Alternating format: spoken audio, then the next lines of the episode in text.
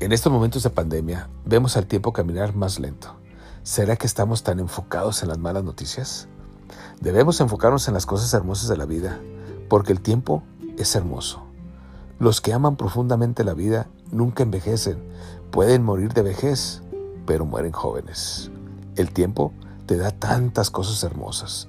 El ver el amanecer y sentir el aire entrar por tu ventana, oler el perfume de los árboles, escuchar el trinar de los pájaros y tener entre tus manos una taza de café es tiempo en el tiempo.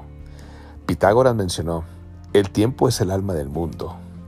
Estar parado a la orilla del río y escuchar los ruidos que hace el agua cuando sigue su camino son ruidos tan bellos que se podrían hacer nuevas canciones. Creo que Pitágoras al mencionar que el tiempo es el alma del mundo se refería a cada cosa hermosa que veía en su momento.